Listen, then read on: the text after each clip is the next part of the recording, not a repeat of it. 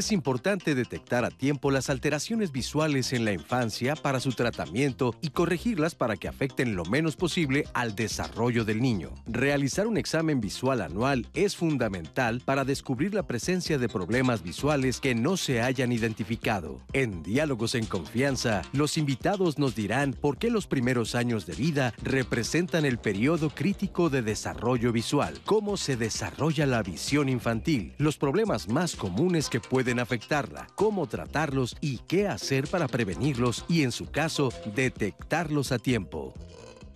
Gracias por acompañarnos en Diálogos en Confianza. Hoy tenemos este interesante tema. Cuando Citlali y yo grabamos el promo, le preguntaba yo a Citlali, ¿cuándo empezaste a usar lentes, verdad? Y decíamos, ¿cómo hacen para saber si los niños tienen un problema? Justo yo te contaba que mis maestros fueron los que se dieron cuenta de que tenía este problema porque pues no alcanzaba a ver bien y me dolía la cabeza o dejaba de poner atención y fue un temazo. O sea, mira, estudié medicina. Espera.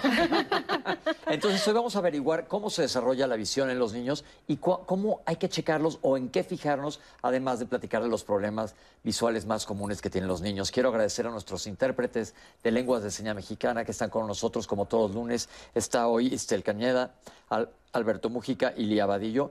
Y nosotros estamos listos para presentarles a nuestros especialistas que nos acompañan el día de hoy, que les agradezco estar aquí. En primer lugar, la doctora Vanessa Bosch Canto. Gracias por estar aquí. Hola. Buen día. La doctora es oftalmólogo pediatra del Servicio de Oftalmología del Instituto Nacional de Pediatría, el INP. Doctor Raúl Macedo Cue, bienvenido, doctor. Gracias, encantado. El doctor es oftalmólogo del Servicio de Estrabismo del Instituto de Oftalmología FAP, Conde de Valenciana, IAP. Y el doctor Fernando Zabaleta Herrera, gracias por estar aquí, doctor. Gracias por la invitación. Jefe del Departamento de Estrabismo del Hospital de la Luz. Y bueno, doctores, eh, comentaba yo un dato curioso, porque este programa también sé que lo ven muchos estudiantes de medicina. Cuando nosotros estudiamos medicina, Citlali no me dejará mentir, oftalmo nada más llevamos una embarradita y nadie sabemos nada. Yo siempre digo, los ojos se cuecen aparte. Así como se cuecen aparte del sistema nervioso, siendo parte de ellos, hay que hacerle caso a los oftalmólogos. Pero entonces vamos a entrar al de lleno al tema, vamos a ver el panorama general de los problemas de visión en niños. Aquí lo tienen. Los problemas de visión de niños son varios y dependiendo de la edad que estamos hablando. Vamos a enfocarnos en edad escolar. Ahí lo más importante son los problemas refractivos. ¿Qué es esto? Que el paciente, que el pequeño tiene problema de miopía, astigmatismo, hipermetropía, lo cual dificulta la lectoescritura, dificulta que tenga un buen aprovechamiento escolar y es una de las causas más frecuentes de problemas visuales en edad escolar es arriba de un 50-60% de la población infantil la que amerita utilizar lentes. Lamentablemente, mm, el diagnóstico oportuno para tener un buen rendimiento no es el adecuado y muchas veces estos chiquitos son clasificados en las, por los maestros, las escuelas como niños distraídos, niños con problemas de atención y lo único que necesitan es sus lentes para que tengan un buen aprovechamiento. Si su niño tiene problemas con la lectoescritura, si su niño confunde letras, si su niño sale con dolor de cabeza, sobre todo en la frente, después de la escuela con esfuerzos visuales, si se tallan los ojos, si, si presenta lagrimeo, eso puede ser tan sencillo de que necesita lentes. Hay pacientes que les hacen resonancias magnéticas, tomografías por cuestiones de dolor de cabeza y lo único que meritaban era hacer una buena refracción y enviar su graduación eh, refractiva y con eso se ahorra el dolor de cabeza y tenemos buen aprovechamiento. Ha sido un cambio, realmente también los dispositivos electrónicos, el cambio generacional que ahora mucho de la enseñanza está con las tabletas, con los teléfonos celulares que se han utilizado en la pandemia como método de, enseñanza y aparte de ocio. En población urbana, que tienen acceso al Internet, ha aumentado indudablemente, no en México, a nivel mundial, la incidencia de miopía. En zonas urbanas realmente no es tanto. Los niños en la pandemia no salían al recreo, no tenían exposición solar y la exposición solar es un factor protector. Realmente el que el niño se salga al sol, a dar la vuelta a la manzana, a andar en bicicleta, por lo menos una hora, eso nos protege de que tengamos problemas sobre todo de miopía y el no abusar. No se puede decir que no se use, el no abusar con los dispositivos electrónicos. En base a esta cápsula estoy seguro de que tenemos mucho de qué hablar, doctores. Los números son altos. ¿Qué opinan de esto? Eh, sí, sabemos que los números son altos.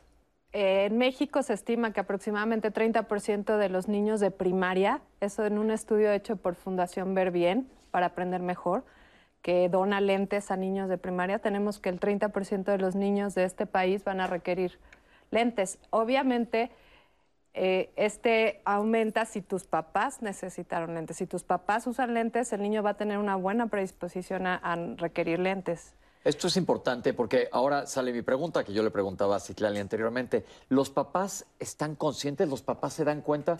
¿Por qué es casi siempre hasta que llegan a, a la escuela? ¿Qué pasa los primeros años? Efectivamente, muchas veces no son los padres los que se dan cuenta, sino que son los maestros los que perciben que el niño se tiene que acercar demasiado al pizarrón o simplemente no se acerca pero no toma notas, no, no, no entiende lo que se les está escribiendo en el pizarrón y, o se quejan de dolor de cabeza o entrecierran los ojos. Es un síntoma muy común y que hay que tomar mucho en cuenta. Cuando entrecierran, porque eso hace un efecto que se llama estenopeico, mejora el enfoque. Tú si ves muy mal y haces eso, mejoras tu enfoque. Y es el reflejo, es inconsciente, la gente lo hace sin saber que con eso se beneficia momentáneamente. Y son más los maestros que los padres los que, se dan cuenta. Entonces estamos pasando varios años sin que nadie se dé cuenta. ¿Existen programas oficiales de detección temprana de esto?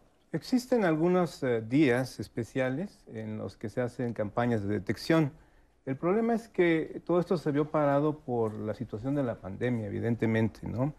Eh, específicamente en octubre eh, existía un día para hacer detección de algunos problemas de visión y también eh, existen campañas en las escuelas eh, que van a revisar a niños a las escuelas eh, para ver si requieren de lentes o no. Pero todo esto se vio parado y esperamos que haya un cambio en todas estas cifras que ya mencionó Vanessa, ¿no? No, y definitivamente, por lo que veíamos en la cápsula, los errores refractivos siguen siendo una causa muy importante de discapacidad visual en el mundo. ¿Qué son? Bueno, ahorita que nos metamos de lleno al tema, para que nos expliques esto de errores refractivos, nos quedamos todos que, son, pero ahorita nos explican. Sí, los errores refractivos son miopía, hipermetropía, astigmatismo, que son las tres causas o las tres enfermedades por las que cualquier persona puede usar lentes. Ok, y eso se las vamos a explicar ahorita en su momento, no se apuren, vamos a ver, nosotros también nos interesa que nos quede perfectamente claro. Pero entonces vamos a ver cómo se desarrolla la visión para que ustedes nos puedan platicar toda esta importancia, porque a mí sí me suena algo alarmante que digas, híjole, el niño pasa unos años antes de llegar ni al kinder y no está viendo bien adecuadamente. Vamos a ver esta cápsula. Un recién nacido tiene una capacidad visual hablando como oftalmólogo de 2020, que es el 100%, digamos que un recién nacido tengamos una capacidad visual de un 60-50% al momento del nacimiento. Los recién nacidos sí ven, pero no ven con la claridad que tiene esa potencialidad. Conforme el crecimiento, también el ojito va creciendo, eso se llama hemerotropización, el ojito crece en su diámetro anteroposterior, o sea, aumenta de tamaño y se va haciendo una graduación más real, más hemétrope, cuando más o menos entre los 4 o 5 años el ojito ya es hemétrope. ¿Qué es esto? Que no es miope, no es hipermétrope. Si sigue creciendo, se presenta la miopía. O sea, si el ojito sigue creciendo, es cuando se presenta la, miopía. Otro problema que tenemos que es dado por la curvatura de la córnea. La córnea es la parte que da brillo al ojito, la parte anterior del ojo, es el astigmatismo. Ese también está presente en el nacimiento, pero se va modificando también por el crecimiento. Entonces podemos tener una capacidad visual ya final de un 20-20 de un 100%, cerca de los 7 años. Entonces, hablando de porcentajes, al recién nacido estamos hablando de un 60%, 50% de su capacidad visual. Al año ya tenemos cerca del 80% sin llegar al 100%. A los dos años el 90% y ya a los 5 o 4 años ya debemos tener un 100%. Esto es que los chiquitos deben tener un 20-20 de visión. Si no hay antecedentes familiares, si no hay, sobre todo en cuanto a miopía, ya las cuestiones fisiológicas, solito el ojo se detiene su crecimiento. O si es hipermétrope, también por cuestiones hereditarias en ocasiones, el ojito se queda chiquito y son los hipermétropes. Y si hay herencia y factores externos ambientales, el ojito sigue creciendo y es la miopía. Pero son factores totalmente inéditos al, al mismo ojito. Si los papás, sobre todo en pacientes menores de dos años notan cualquier tipo de desviación ocular, o sea que el ojito se les desvíe, presente un estrabismo hacia adentro, hacia afuera, acudan con su oftalmólogo. Hay una ley general de salud desde el 2013 donde está indicado hacer el tamiz a todos los recién nacidos. Lamentablemente no se aplica en muchas situaciones en nuestro país, pero es una ley. En la cartilla nacional de vacunación hay un párrafo donde dice si ya, se, si ya está hecho el tamiz o no que los papás lo exijan, que si detectan a tiempo por el tamiz ocular, podemos hacer tratamientos preventivos y en forma muy temprana. Gracias, doctor. les voy a preguntar definiciones. ¿Qué es esto de miopía? ¿Qué es hipermetropía? ¿Qué es astigmatismo? En palabras claras que entendamos todos. La, miopía, que es eh, el defecto que mejor conoce la gente, al extremo que quien usa lentes dice que es miope aunque tenga el defecto puesto, consiste en que el ojo es más grande de lo normal sería como si una cámara reflex le dieras vuelta el lente a la derecha, entonces se va el lente hacia adelante y la imagen no se, se enfoca antes de llegar a la retina. Entonces, ¿ven bien de cerca o ven bien de lejos? Ven bien de cerca y mal, de lejos. Ok. Entonces, el miope ve bien de cerca. Ok. De hecho, a la edad en que ya requerirías usar anteojos, ellos ven muy bien de cerca sin anteojos, después de los 40, pero desde niños vieron mal de lejos. Esos son miopes. Ahora, hipermétropes. El paciente hipermétrope es un paciente que tiene un ojo más pequeño. Eh, sería lo contrario en general de la miopía. Sí, este ojo pequeño va a hacer que el enfoque suceda por detrás del ojo. O sea, están desenfocados igual que la miopía. Entonces, es decir, van a ver muy bien de cerca, al revés, van a ver muy bien de, de lejos Sí, en general pueden ver bien de lejos y de cerca van a tener problemas. Y de cerca tienen problemas. Lo estoy haciendo así para que sea más fácil de Es importante decir que todos los niños nacen hipermétropes y conforme van creciendo deben de llegar a lo que se dijo que es tener graduación cero, casi cero. Tener, ya que el ojo se ajuste al tamaño normal. Eso se llama emetropía. Emetropía. Emetropía, en palabras importantes. Emetropía quiere decir que tu ojo está del tamaño que, es, que debe de ser y, y en su lugar. que tienes graduación cero. Y el astigmatismo es que la córnea, que es el lente más importante del ojo, si imaginamos que el ojo es una cámara de fotos, la córnea el más externo, que tiene un, poder importante eh, en la óptica del ojo, es como si debería de ser como si partiéramos una pelota a la mitad, esférica, ¿no? Un domo, es como si viéramos un domo. El astigmatismo es como si partiéramos un balón de americano, más largo un lado que el otro, como un huevo. Entonces, estos niños ven mal de lejos y ven mal de cerca. Todo mundo tenemos un poco de astigmatismo. El problema es cuando pasa ya cierto límite, ahí sí ya es un problema para los niños. no hay ojos perfectos. Todo el mundo tiene un poco de astigmatismo una persona sana.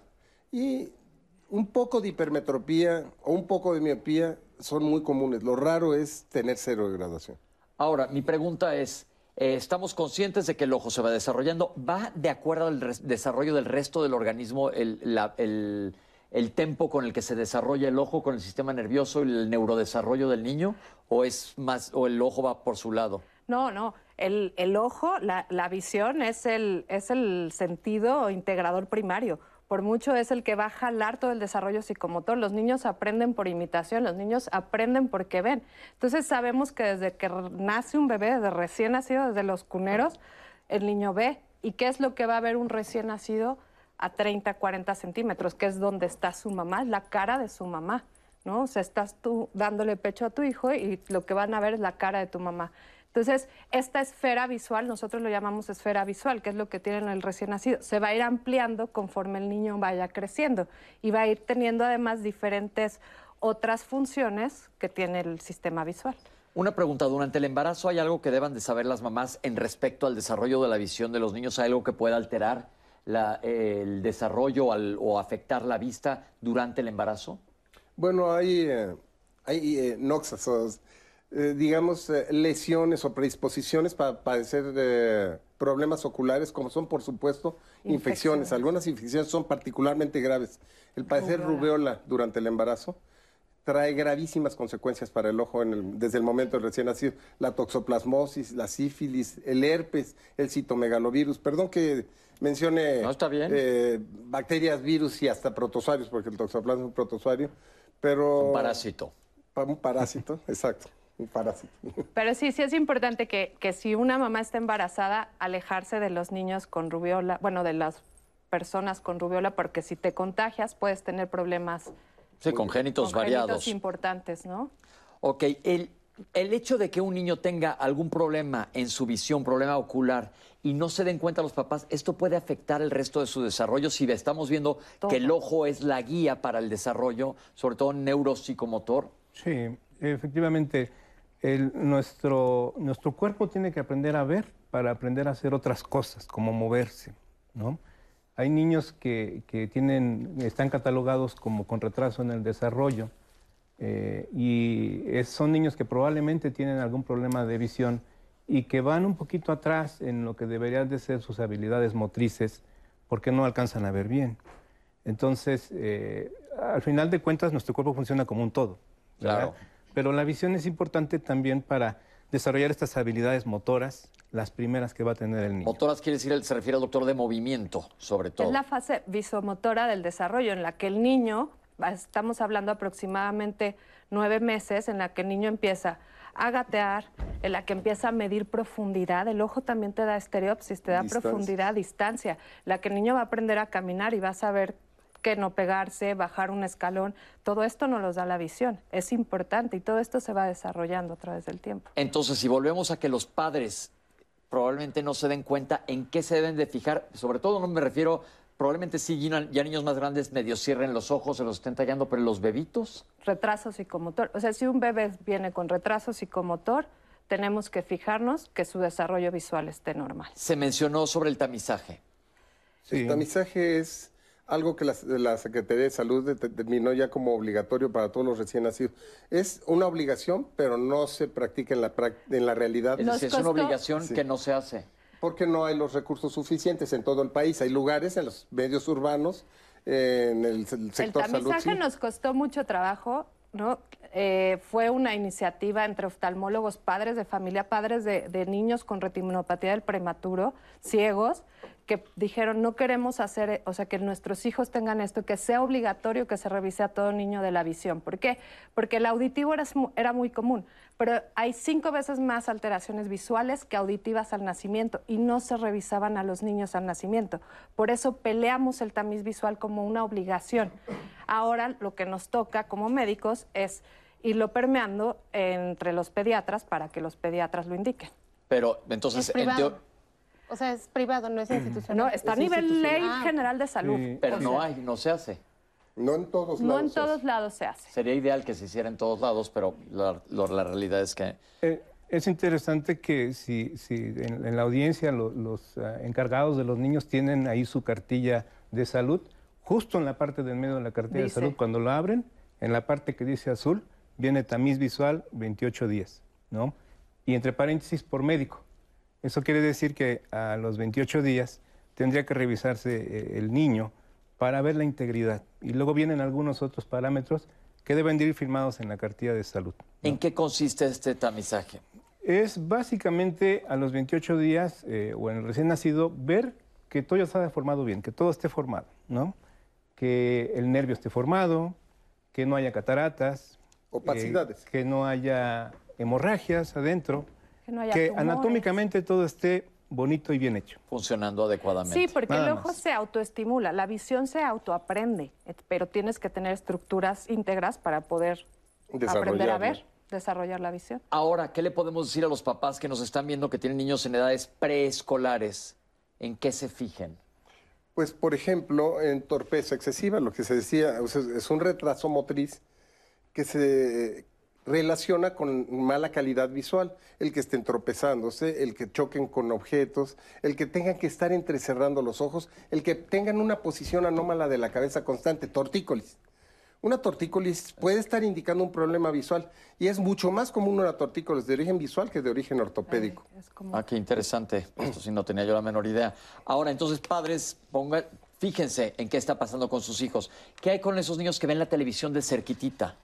Esos niños hay que revisarlos. Probablemente, o sea, cuando un niño no ve, los niños son listos. Entonces, cuando un niño no ve, se va a acercar o va a intentar acercarse a, a- a lo que quiere ver. Entonces, por ejemplo, también nos pasó en el Instituto Nacional de Pediatría, hicimos un estudio con niños que ya tomaban eh, tratamiento para déficit de atención.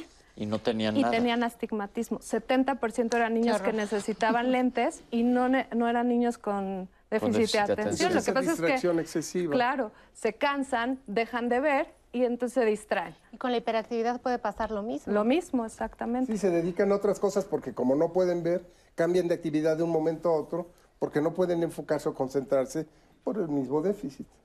Ok, Citlali, ¿tienes ya gente que nos escribe? Claro que sí. Eh, Les mandan muchos saludos a nuestros especialistas y les agradecen el tema. La audiencia lo está disfrutando mucho. Les recuerdo que estamos totalmente en vivo y que estamos transmitiendo también desde YouTube, donde nos pueden ver y también hacer comentarios. O si usted prefiere llamar, tenemos pendiente nuestros números del centro de contacto con la audiencia al 55 51 66 40 00, que vamos a estar muy contentos de recibir aquí su participación. Gabriela González les pregunta, doctores, ¿hay bebés usando lentes de un año? ¿Eso es posible? ¿Cómo saber que necesitan los niños lentes a esa edad? Alex Scout Ramírez eh, les dice que, pues sí, efectivamente, esto es muy importante para el desarrollo de los niños en los primeros años, pero no solamente para el desarrollo visual, sino en general. Pregunta, ¿los niños pueden usar lentes de contacto? ¿Qué es mejor para un niño? ¿Utilizar lentes con armazón o utilizar los lentes de contacto? Gabriel González dice, muchas veces los niños sí saben que su visión no es buena, pero por miedo a que le hagan bullying por tener que utilizar lentes, no lo dicen y entonces pues se quedan con este problema. Sergio Daniel, fan destacado de Diálogos en Confianza, dice que si salen al sol, se debe de tener mucha, mucho cuidado, no solamente con la salud corporal al utilizar bloqueador, sino también con la salud visual. ¿Cómo se protege la salud visual eh, del rayo del sol? Les preguntan. Araceli Verona nos manda saludos como siempre, también fan destacada y pendiente de nuestro programa. Muchas gracias, Araceli. ¿Qué vitaminas son buenas para la vista, doctores? ¿Y a qué edad me doy cuenta si los viscos que hace mi hijo son normales? Nos pregunta una televidente, así como también eh, qué genera miopía, Eh, cuál es el origen de la miopía y cómo saber si el- la exposición al iPad, al celular, a la computadora o al televisor está favoreciendo algún tipo de daño a mi hijo. ¿Hay algún tipo de pantalla o de luz que le pueda poner a estos dispositivos para proteger la salud del niño? Ahora que las, las escuelas están dando muchísima orientación a través de estos dispositivos. Si mi hijo tiene indicación por lentes, ¿los tiene que utilizar toda la vida? Hasta el momento son nuestras preguntas. Pues ya con esas preguntas se va el, el programa completo. Recuerden que tenemos un último bloque en donde Pepe y los especialistas pues nos responden todas estas preguntas que vamos acumu- acumulando durante el programa. Pero, pero a la primera sí me gustaría Yo también decir, creo que es hay muy niños. De un de año. que tú tienen lentes. Vamos a ver. No es por un defecto de graduación nada más. Cuando un bebé tiene anteojos, cuando ven a un bebé con anteojos al año de edad, ese niño muy probablemente tuvo catarata congénita y se tuvo que operar y se tiene que corregir ópticamente. Sí se pueden usar lentes de contacto. Hay que tener enorme paciencia para enseñar a los padres y los padres deben ser sumamente higiénicos y, y muy este, disciplinados. Y lo más sencillo es ponerles anteojos. Pero también hay otra causa para que los niños pequeños usen lentes y es relativamente común, es el estrabismo. El estrabismo afecta al 2% de la población infantil. Y vamos a hablar más adelante cuando vemos los problemas más comunes. Vamos a tener un segmento de hablar de estrabismo. Pero nada más rápido si nos definen estrabismo, El doctor. estrabismo es una pérdida de la alineación de los ejes visuales. O sea, los Es ojos decir, no están que se les paralelos. va un ojo, literalmente, es como Sí, se dice es un comúnmente. de Sí, que un ojo está para un lado y, y lo- Uno fija y el otro está desviado. y el otro se va. Pero volviendo al tema de, de los lentes, yo creo que esta es una pregunta que, que a mí me surge mucho en la consulta, es cuándo poner lentes a un niño cuando los necesite. y ¿por muchas veces lo necesitan desde que nace. Sí, o sea, muchas veces nosotros ponemos lentes en niños chiquitos, por ejemplo, si tiene alguna alteración visual, no nada más estrabismo, no nada más catarata, si tiene colobo, si nació con algún daño visual, los lentes lo van a proteger, lo van a, lo van a ayudar a mejorar su visión. ¿Por qué? Porque el cerebro de los niños necesita imágenes nítidas para poderse desarrollar. Entonces, si no me llegan las dos imágenes nítidas al cerebro, no voy a poder ¿Por qué dos? desarrollar. Bueno, porque son dos ojos, ¿no? Entonces, si no me llega la del ojo derecho, e igual, o sea, con la misma calidad que la del ojo izquierdo, entonces a nivel cerebral uno de los hemisferios cerebrales Va a va desarrollar más. Exacto. Y entonces eso no es bueno para el desarrollo visual. Por eso tenemos que dar su corrección a, a los lentes, a los niños con lentes cuando se necesite, ¿no? Perfecto. Vamos a hacer un corte, pero ahorita regresamos con ustedes. Entonces, resumiendo este primer punto, los niños pueden tener problemas congéni- desde que nacen con la visión. Idealmente se debería hacer un tamiz- tamizaje oftalmológico. Eh, no se hace en todos lados, pero los padres tienen que estar muy pendientes. Yo creo que va a ser el punto clave del día de hoy, cómo estar pendientes y con quién llevarlos. Vamos a regresar para platicar justamente de esto. No se vayan, estamos totalmente en vivo aquí en Diálogos en Confianza.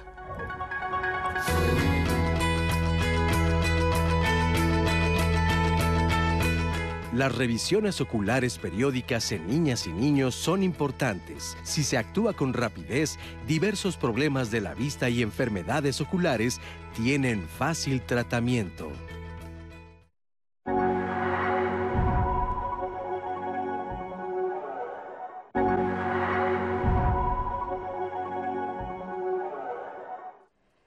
Gracias por seguir platicando esta mañana con nosotros y muy pendiente de sus comentarios. Estoy en las redes sociales. A propósito, quiero traer más comentarios de nuestra audiencia, Pepe, especialistas. Por ejemplo, Heréndira Viridiana dice que su hijo tiene un problema con el ojo izquierdo. Le dijo el médico que es por falta de trabajo del mismo ojo. ¿Esto es posible? ¿Qué tratamiento se debe hacer para un ojo que no trabaja? Le urge, pues no quiere que su hijo pierda la vista. Aquí está tu comentario, Heréndira. Ángeles MN eh, le comentó a un médico pediatra que su hijo movía el ojo de una forma normal, al parecer, desde muy pequeñito pero le dijo que esta situación era normal. Después de dos años lo revisó un oftalmólogo pediatra, resultando que tenía hipotiroidismo y además tenía estrabismo. ¿Por qué le pudo haber pasado esto y no se dieron cuenta antes? Y su pregunta también va encaminada si esto tiene un factor hereditario. Lili Olvera pregunta si utilizar lentes se considera una discapacidad. Elisa Reyes pregunta qué tanto influyen las luces blancas y los pizarrones. Antes eran verdes, ahora son blancos. ¿Esto tiene algo de, de malo? Dulce Rod pregunta, ¿qué opinan del uso de celular en los niños menores de dos años? Eh, Rosalinda Núñez dice que es miope desde los 12 años. Ahora a los 47 se tiene que acercar muchísimo para poder leer bien cada cosa que se le presenta. Y dice que pues ella no quisiera que le pasara exactamente lo mismo a sus hijos. ¿Ella qué puede, qué puede hacer? Eh, y bueno, pues quiero invitarlos a que nos acompañen a la cartelera de Diálogos en Confianza, porque mañana precisamente se trata también de los niños. ¿Qué hay de los niños que se distraen fácilmente? ¿Cuáles son la gran cantidad de factores que se tienen que tomar en cuenta? Ahora los especialistas nos estaban hablando un poco sobre este déficit de atención que puede existir con o sin hiperactividad, un tema del que seguro todos queremos aprender, porque esta situación de no resolverse en edades puede acompañarnos hasta la edad adulta y también hasta la adultez mayor. Así que no se pierda diálogos en confianza porque estoy segura que como siempre tiene herramientas para mejorar su calidad de vida. A propósito de seguir el día de hoy analizando qué pasa con la salud visual de los niños y cuándo saber que los lentes son necesarios, tenemos la siguiente cápsula preparada para ustedes. Los principales signos o síntomas que pueden llegar a presentar los niños cuando no ven bien es entrecerrar los ojos, acercarse mucho a las cosas, principalmente, por ejemplo, a las libretas, ¿no? al cuaderno, al hacer tarea, al querer leer, a la televisión, o incluso también algo muy típico es eh, dolor de cabeza. Es algo como de los principales síntomas. Y muy frecuentemente quienes se dan cuenta de que hace falta visión es en, en la escuela.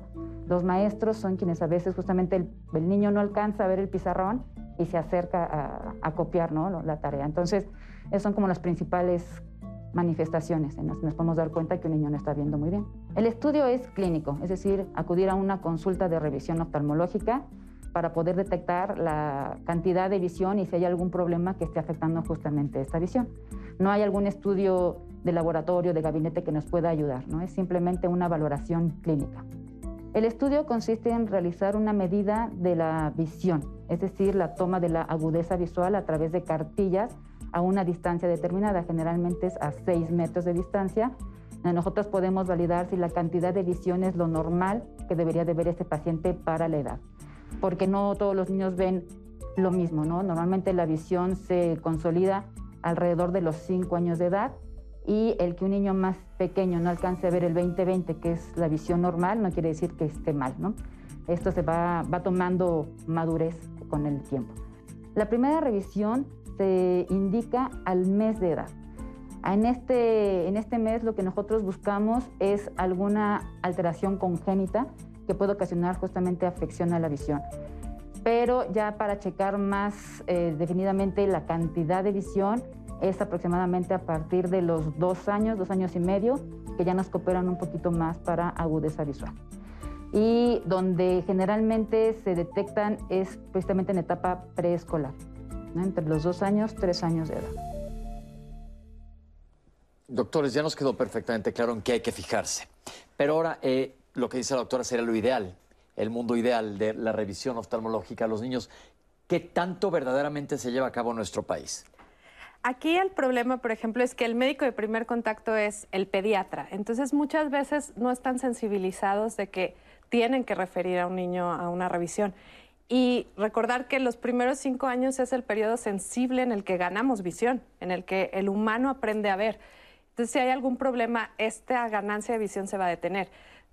Tenemos como papás que ser conscientes y em, o sea, llevar a nuestros hijos a una revisión oftalmológica. Es que yo creo que esto es muy importante y lo traigo a tema y insisto tanto en él, porque yo estoy seguro que ustedes en casa les pregunto, yo pienso en mi entorno y cuando yo crecí, eh, Citlali, como que ella comentó, le pusieron lentes, pero yo nunca usé lentes y yo no tengo conciencia de que, bueno, no sé si sabía en aquel entonces, pero pensando en, los hijos de amigos, etcétera, ¿qué tanto verdaderamente van los niños al oftalmólogo? Es que es, el, es lo que te digo, llegan con el pediatra y el pediatra les dice hay que madurar. Esto no es cierto. Si la mamá nota cualquier alteración en, el, en la visión de su hijo, hay que llevarlo a un oftalmólogo. Pero eso es si nota alguna alteración, pero lo ideal es que se hiciera una revisión de todos modos. Sí, de cualquier manera se debe de hacer una revisión al mes, a los seis meses y al año de vida. Mucho ojo esto a todos los padres que nos están viendo y no solo eso, les comentaba que nos ven muchos estudiantes de medicina, futuros pediatras, que no nos olvidemos de los ojos. Creo que esto es algo muy importante porque ustedes, ¿cuántos problemas de visión se podrían ahorrar o serían más fácil de resolver si se trataran a tiempo, doctores? Todos. Mira, eso es muy importante. Muchos pediatras, muchos, están muy bien preparados y le dan el consejo adecuado a sus pacientes pero hay algunos que les dicen que es normal lo que no es normal. Le dicen que es normal que esté desviado el ojo y que cuando madure se va a componer. Le dicen que es normal que entrecierre los ojos y que eso va a mejorar con el tiempo, que los niños se acercan por vicio, pero que si los alejan van a aprender. Les dan consejos erróneos cuando el consejo más sencillo sería llévelo al oftalmólogo pediatra. ¿Y por qué al oftalmólogo pediatra? Porque el oftalmólogo de adultos no les tiene la paciencia. Otra cosa que me surge la duda y me lo están comentando, ¿Qué tantos oftalmólogos pediatras hay en el país? ¿Hay suficientes? Pues somos como alrededor de 900, yo creo, oftalmólogos en todo el país. pediatras. Y estrabólogos. Y estrabólogos, no sé ver niños. pero somos los encargados en ver niños. Pero definitivamente sí hay uno en, cada ciudad ¿no? del país. Las principales ciudades. Las principales ciudades y sí hay un oftalmólogo pediatra. Y si no está la Asociación Mexicana de Oftalmopediatría también, la MOP, tiene liga, tiene página y ahí los podemos orientar. Es decir, cualquier persona que tenga una duda que ahorita van han estado surgiendo, se pueden meter a esta página y ahí se les va a orientar qué es lo que deben de hacer. Como también la del Centro, a la Mexicano, del Centro Mexicano de Estrabismo también. Y de la Sociedad Mexicana de Oftalmología. ¿eh? Yo represento también aquí a la Sociedad Mexicana de Oftalmología. la Sociedad Mexicana de Oftalmología tiene amplias campañas de difusión. ¿Existen factores relacionados a problemas de la visión en los niños? Es decir, qué tanto importa el que hagan ejercicio, el que... todo. Quiero saber la alimentación, ¿qué, ¿qué factores hay? Uno, uno de los más importantes y que ha tenido un gran impacto negativo es el uso de los dispositivos electrónicos.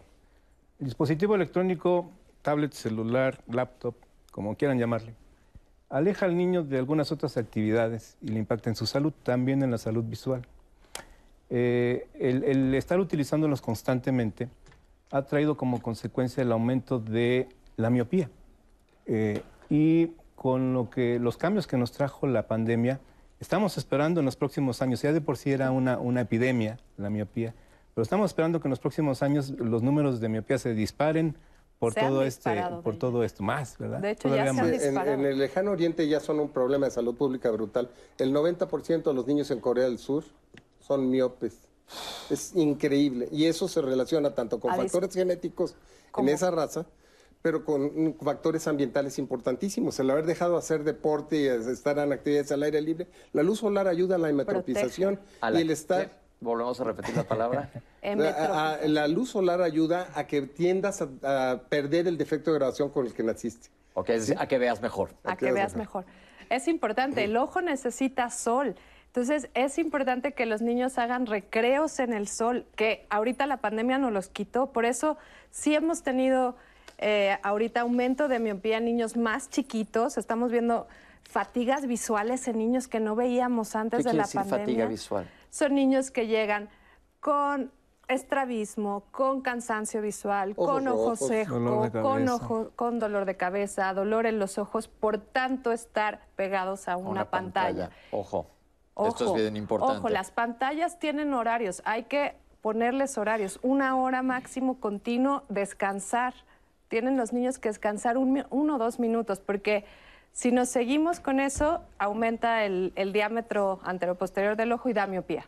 Y eso a determinada edad. ¿eh? Antes de los dos años, de ninguna manera debes exponer al niño a ningún tipo de pantalla. Eso de que le ponen el celular al bebé para que se tranquilice, de ninguna manera. Ojo, bien De importante, no lo hagan, porque esto es una manera de controlar a los niños. No, Es- y pasó o sea, que, que, la, que, la, que en la pandemia los niños iban a la escuela en una pantalla y luego socializaban en una pantalla. No los podemos tampoco excluir ¿no? de, de- de la tecnología, pero tenemos que limitarla. controlárselo. Ahora, doctores, antes de irnos a la siguiente cápsula, ¿podrían repetir las asociaciones, cada una de las que mencionaron, para que la gente los pueda buscar en Internet? Centro Mexicano de Estrabismo en Facebook. Asociación Mexicana de Oftalmopediatría en Facebook. Sociedad Mexicana de Oftalmología en Facebook, Twitter, Instagram. En todo, o sea, eh, si quieres, Iba, quieres buscar un oftalmólogo, métete ahí, ahí te van a decir. Y el Consejo Mexicano de Oftalmología también existe, ¿no? El Consejo Mexicano de Oftalmología parte. existe, pero es como en todos los consejos, un órgano que regula la calidad de la, de, De la atención de la médica. atención que damos. Esto es muy importante. Entonces, no, no se dedica tanto a promover la salud visual, sino la calidad de la atención. Ok, perfecto. Vamos a ver cuáles son los principales problemas de la visión infantil. Ya nos comentaron los doctores que se pueden presentar problemas congénitos, es decir, desde el momento de que nacen, o unos que se presentan aún más tardíamente, pero son los profesores hasta primaria que se dan cuenta. Hay que detectarlos desde antes. Vamos a ver esta cápsula. Hay reportes de la Agencia Internacional de Prevención de Ceguera e incluso de la Organización Mundial de la Salud, en donde hay muchas causas que ocasionan ceguera, estas principalmente en adultos. Y en niños también tenemos ceguera, aunque pareciera que no, y la principal causa son justamente las ametropías. Eso es- quiere decir que requieran lentes, ¿no? O sea, defectos de graduación que se pueden corregir con lentes.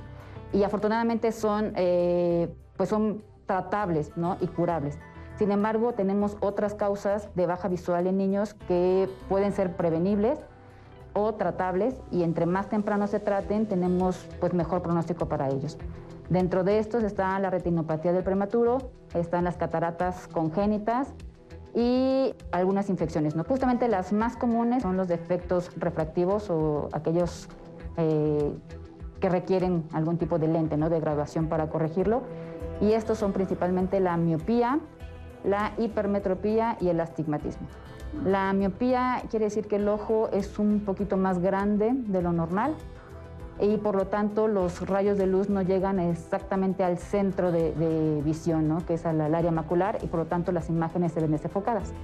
La hipermetropía es lo contrario, es el ojo un poquito más chico de lo normal y el astigmatismo es, este puede ser en diferentes niveles, pero lo que ocasiona es que lo- los rayos de luz no llegan todos a un mismo punto, sino se dispersan. Entonces también ocasiona una visión borrosa y se corrigen con el uso de lentes. Y el uso de lentes debe de indicarse en el momento en el que se detectan. ¿Por qué? Porque como les comentaba, el ojo no se desarrolla funcionalmente hablando, no está al 100% maduro, sino está por ahí de los 5 años. Eso se le conoce como plasticidad. Y para que esta madurez se lleve a cabo, el ojo debe de ver bien.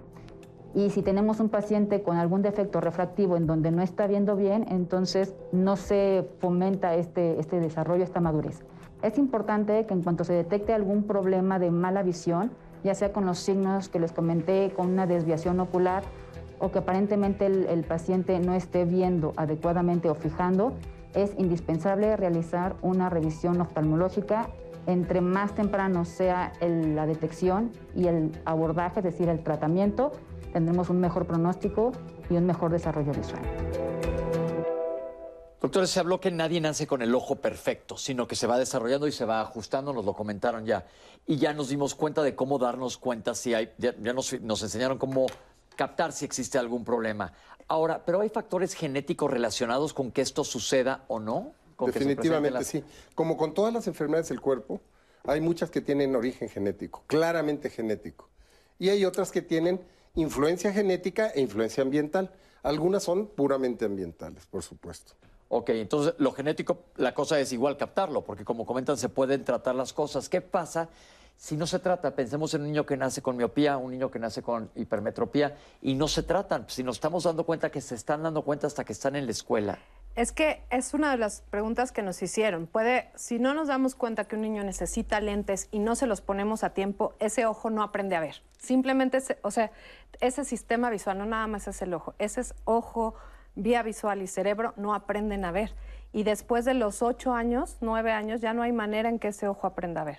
Ah. Entonces, tenemos que, tenemos un tiempo, una ventana de tiempo limitada en la que tenemos que, que- que definir si el niño ve bien o no. Entonces, lo ideal para evitar esto es que vayan con el oftalmólogo pediatra y se detecte si existe alguno de estos problemas, porque ya vimos que los síntomas son muy sutiles y sobre todo en edades más tempranas deben ser los padres que capten. ¿Ustedes qué dirían? Que es, es mucho más común que sean los maestros que los padres. Definitivamente. Es más común, definitivamente, sí, aunque hay padres, por supuesto, que son muy atentos y que, se de- que detectan las cosas de inmediato. De no ser así, no nos llegaría ningún niño, ningún bebé, y si nos llegan. Hay que, sí, hay que fomentar la cultura de la revisión. O sea, ir al oftalmólogo es como ir al dentista. Aunque no tengas un problema, tendrías que estar yendo por lo menos una vez al año. ¿Por qué? Porque los problemas de salud visual muchas veces son silenciosos. Claro. Entonces tienes que ir a, a detectarlos. Otra cosa que también sucede es que los requerimientos visuales del niño, que cuando es muy pequeñito, pues no son tan, tan específicos, tan finos. Eh, él necesita, antes de, de los cuatro años, necesita ver su entorno. eh, el lactante al año de edad necesita ver a su mamá, necesita ver dónde está la comida, ¿no? Por eso es que eh, eh, solamente el papá que, que note que algo no va bien específicamente en algún rubro lo va a poder detectar. Y ya cuando entran a la escuela, eh, los requerimientos de visión pues, son más finos y ahí es en donde empiezan a saltarse un renglón o dejan mucho espacio entre una y otra, no ven bien el, O el pizarrón, como, como dijeron, o cambian las letras y todos los síntomas que ya mencionaron. Sin embargo, esto no implica que la revisión sea hasta que entre a la escuela, ¿no?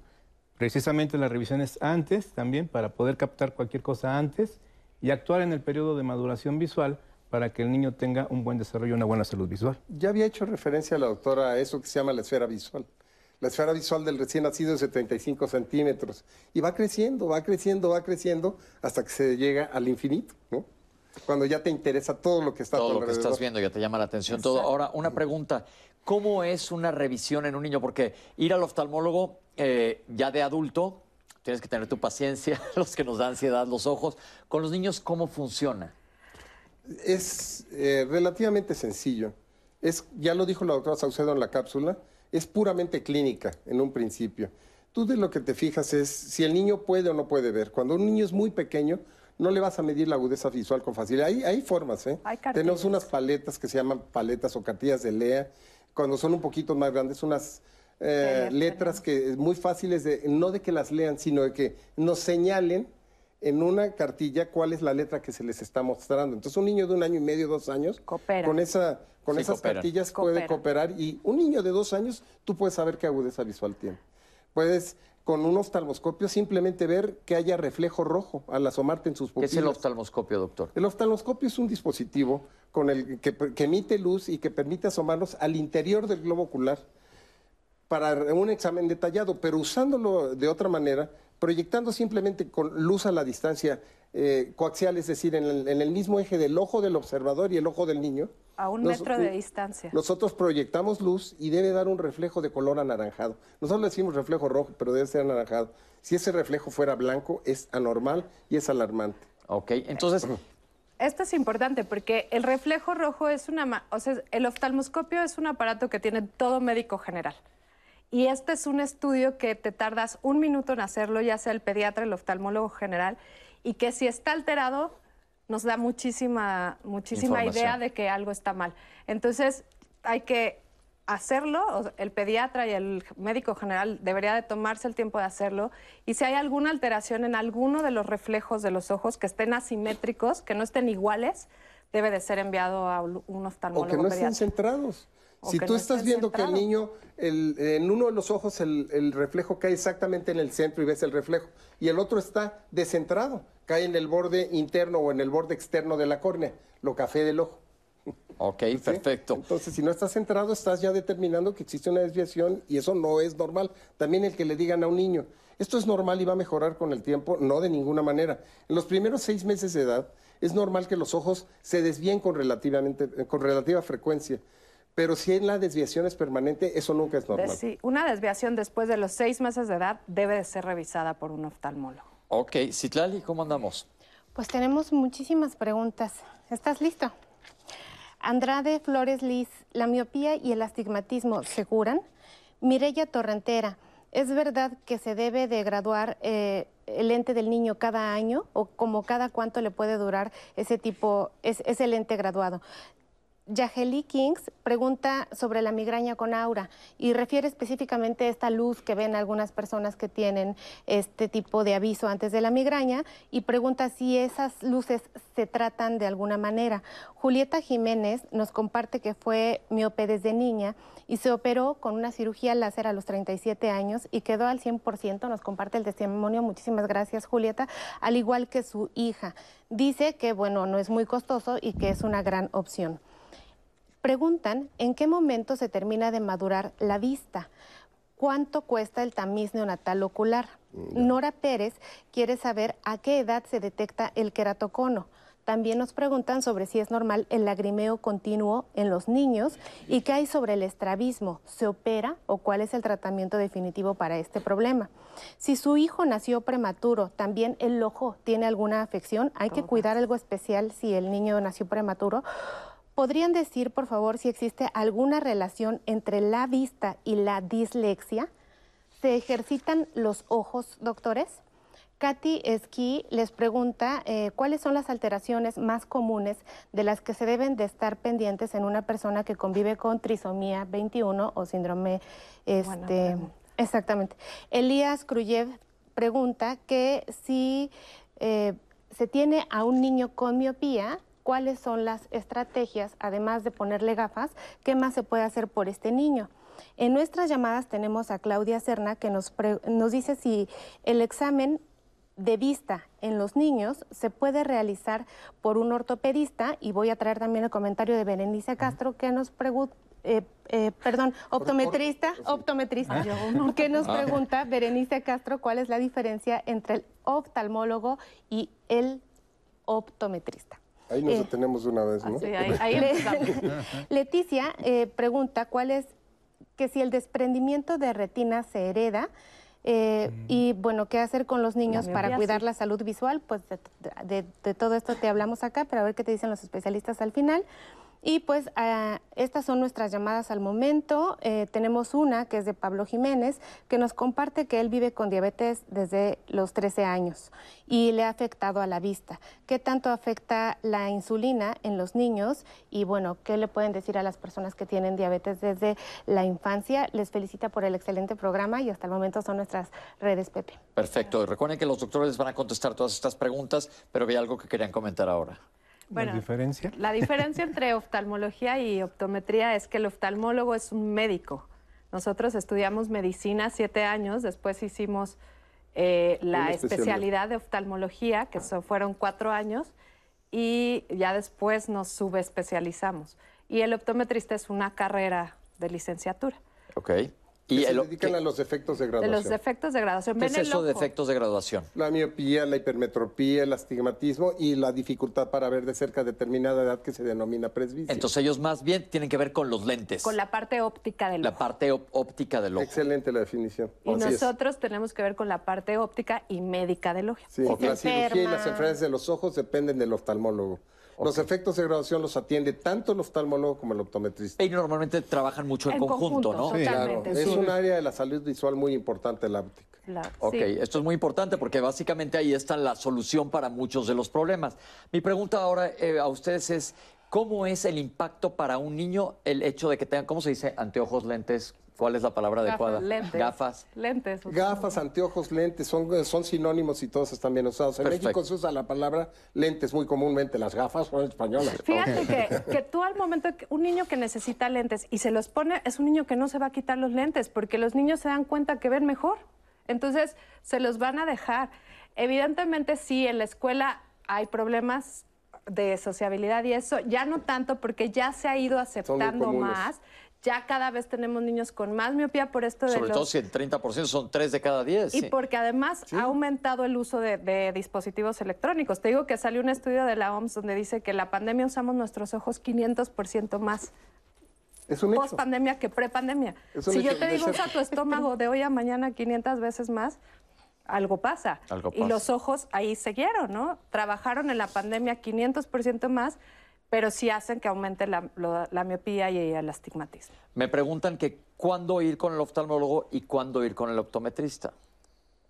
Doctores, quien quiera contestar. Yo creo que eh, el, eh, si uno sabe que, que tiene alguna enfermedad, quiere ir más a fondo, piensa que el- la, la situación puede tener algún tratamiento médico, quirúrgico, el oftalmólogo.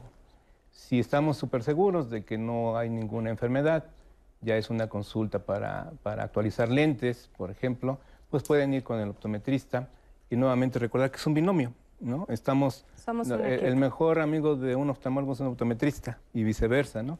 Estamos eh, con los pacientes refiriendo los casos que pueden ser de uno y del otro sentido, ¿no? Sí, si el optometrista detecta que de lo que se trata es una enfermedad ocular, lo canaliza al oftalmólogo. Los defectos de graduación no son enfermedades, son alteraciones del tamaño del ojo. Dijimos, un ojo grande es un ojo miope, un ojo chico es un ojo hipermétrope, una córnea imperfecta es eh, un astigmatismo, pero no son enfermedades. Si el optometrista detecta que no puede mejorar la visión del paciente, lo va a tener que canalizar al oftalmólogo. Y el oftalmólogo trabaja con optometristas. Muchos tenemos optometristas en nuestro consultorio o trabajamos en conjunto con optometristas cercanos. Ya eh, resolvimos el problema médico del paciente y lo canalizamos a que, a que le hagan sus lentes. Ok, porque era una de las preguntas. Una vez que uno usa lentes, casi siempre es para siempre. Sí, hay cirugía en edad adulta, no hay de- de cirugía para corregir los efectos de graduación ni en la infancia ni en la adolescencia y hay que recalcarlo porque habrá quien lo haga y es muy mala práctica no se debe de médica. hacer. Ok, no se debe de operar a los niños de problemas de... De Graduación. Para de dejar lentes. antes Ni de los adolescentes 18 tampoco. años. Ni esto es- adolescentes esto tampoco. es súper importante. Pero sí se corrigen muchísimos efectos, no todos, con cirugía eh, que se llama cirugía refractiva a través de láser. Ok, perfecto. Bueno, vamos a hacer un corte. Ahorita regresamos con ustedes. Seguimos hablando de los ojos, sobre todo en la infancia. Estamos en vivo.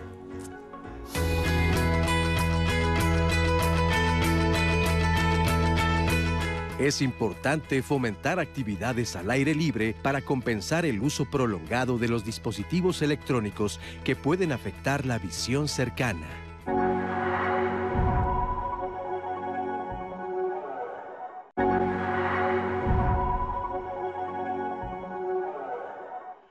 Por estarnos acompañando esta mañana de lunes saludable aquí en Diálogos en Confianza. Quiero invitarles a que nos continúen apoyando y acompañando el siguiente lunes, pues el tema está buenísimo. Un tema que seguro a usted eh, le ha pasado conocer a alguien o convive con insuficiencia venosa y qué hay acerca de esta enfermedad y por qué es tan importante tenerla en cuenta, saber cómo se diagnostica, cómo se previene, cómo se trata, cuál es el tratamiento integral que debería llevar una persona que tiene insuficiencia venosa, mucho más allá de lo estético el próximo lunes aquí en Diálogos en Confianza, así que no se lo pierda. Pepe, te voy a traer algunos comentarios más de nuestra audiencia el día de hoy. Recuerda que estamos platicando sobre la salud ocular en los niños y Katy Esqui nos pregunta cuáles son, ah, esto ya te lo pregunté, de las alteraciones de la trisomía. Teresita de Jesús Solvera, ¿cuál es la causa del derrame ocular? Carmen Inés Magaña pregunta eh, si los niños ven por encima de los lentes, o sea, sí. ¿Quiere no, decir los que los lentes no les sirven? Sí les sirven, pero no lo sabe usar. Bueno, pues ¿qué les parece si seguimos nuestro programa viendo la siguiente cápsula en donde vamos a ver cuáles son los principales problemas oculares de la población infantil? Vamos a verla y regresamos con nuestros especialistas. Primero, ¿y esta de cuál se parece? El estrabismo es la patología en la que los ejes oculares se desalinean de alguna manera, ¿no? La mayor parte de la gente lo conoce como cuando hacen visco los niños. Sin embargo, las desviaciones no son solo hacia adentro, sino podemos tener desviaciones hacia afuera o verticales, hacia arriba o hacia abajo, ¿no? Entonces, el estrabismo más que nada se refiere a desalineación ocular. Idealmente, un niño debe ya controlar los movimientos oculares a partir de los 4 o 6 meses de edad, ¿sí? Eh, si ustedes han visto los, los bebés recién nacidos, su sistema visual todavía no está bien eh, maduro y por lo tanto tienen momen- momentos en que pueden desviar en forma intermitente antes de los 4 meses de edad. Pero esto es en forma alterna, desvían un ojo u otro y momentáneamente. Entonces yo podría tener un niño con estrabismo desde el nacimiento y podría diagnosticarlo eh, si es constante y es siempre el mismo ojo, ¿sí? Y después de los cuatro meses, en cualquier momento que el ojo esté desalineado, ya se considera un- una alteración o una patología, ¿sí? una enfermedad. El estrabismo puede ser multifactorial, sí, hay factores genéticos, hay factores ambientales, ¿no? Eh, la madre durante el embarazo puede ser de alguna manera afectada por alguna infección, algún virus, o bien por algo ambiental que hace que se altere esta, esta función visual, pero también durante la infancia, por ejemplo, los niños con una vacuna, por ejemplo, podrían tener una paresia o una alteración en los movimientos oculares, o pueden ser también por golpes, por traumas o cualquier alteración neurológica. Gran parte de los estrabismos también pueden verse afectados la, la visión, ¿no? Si yo tengo un niño que tiene mala visión eh, por algún factor, una catarata congénita o por algún tumor dentro del ojo, también se puede manifestar con un estrabismo durante la infancia. Y también podemos tener pacientes que requieren lentes, por ejemplo, y por no usar los lentes, al no ver bien, entonces uno de los ojos desvía hacia adentro mientras el otro está fijando el objeto, ¿sí? Entonces hay muchas causas y estas también no solo afectan a la infancia, también puede haber en adultos, ¿no? El estrabismo es fácil de diagnosticar generalmente porque es notorio cuando un niño desvía el ojo, ¿no? Lo importante sería hacerlo en las fases iniciales. Muchos papás o algunos médicos le dicen al papá que se espere un momento porque va a madurar neurológicamente y entonces muchas veces, aunque no tan temprano el estrabismo, retardan el manejo porque la abuelita o un médico que no necesariamente es un oftalmólogo les dice que pueden esperar a que madure neurológicamente y entonces retardan el manejo, ¿no? Pero al momento en que yo noto que uno de los ojos está desalineado, ¿sí? En ese momento se debe mandar al niño al oftalmólogo, ¿no? Doctores, ¿qué otras palabras se utilizan en, el, en el- lo cotidiano para denominar el estrabismo? Porque sé que es una palabra médica, pero mucha gente dice se le va un ojo. ¿O qué otras palabras? No, no, Está visco. Bueno, Está visco, ese es un término peyorativo, pero es muy comúnmente utilizado. Visco es que no está alineado, que no están los dos ojos apuntando al mismo objeto al mismo tiempo. Ok. ¿Cómo es la vista de una persona con estrabismo? Ve con un solo ojo, el ojo fijador, mientras que el otro está, mientras está desviado, hay, hay desviaciones constantes y desviaciones intermitentes. La mayor parte de ellas son constantes. Ese ojo al estar desviado está suprimido, el cerebro no toma en cuenta la imagen del ojo desviado para evitar ver doble, que es un sufrimiento. Esa supresión es favorable porque evita el sufrimiento de la visión doble que llamamos nosotros diplopia, pero tiene un efecto... Diplopia es visión doble. Exacto. Diplopia de dos. pero tiene un efecto negativo esa supresión. El hecho de que el cerebro esté constantemente suprimiendo un ojo hace que dicho ojo no desarrolle visión, aunque sea anatómicamente íntegro. Es decir, que esté completamente sano, nada más apuntando para otro lado, para Y que se decirlo así. vuelva un ojo flojo. Se vuelve ambliope. Nosotros decimos ambliopía al ojo flojo. ¿Qué quiere decir un ojo flojo? Un ojo que aunque le corrijas el defecto de graduación, ve borroso. Ey. No ciego, pero borroso. ¿Cuál es la diferencia entre estrabismo y hay gente que dice, tiene, los, los americanos dicen el lazy eye, el ojo flojo? Que, Hay muchas causas de ojo flojo, muchas. Una de ellas es el estrabismo, otra es un defecto de graduación muy diferente entre un ojo y otro, que yo quisiera que los doctores lo comentaran.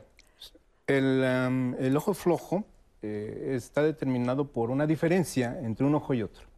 Es decir, eh, un ojo está viendo al frente y el otro está desviado y por eso no madura. Eso sería una causa. Eh, otra causa sería que, aunque los dos ojos estuvieran derechos, uno de ellos tuviera una diferente graduación. Entonces no le llega bien la imagen, sobre todo si no se corrige.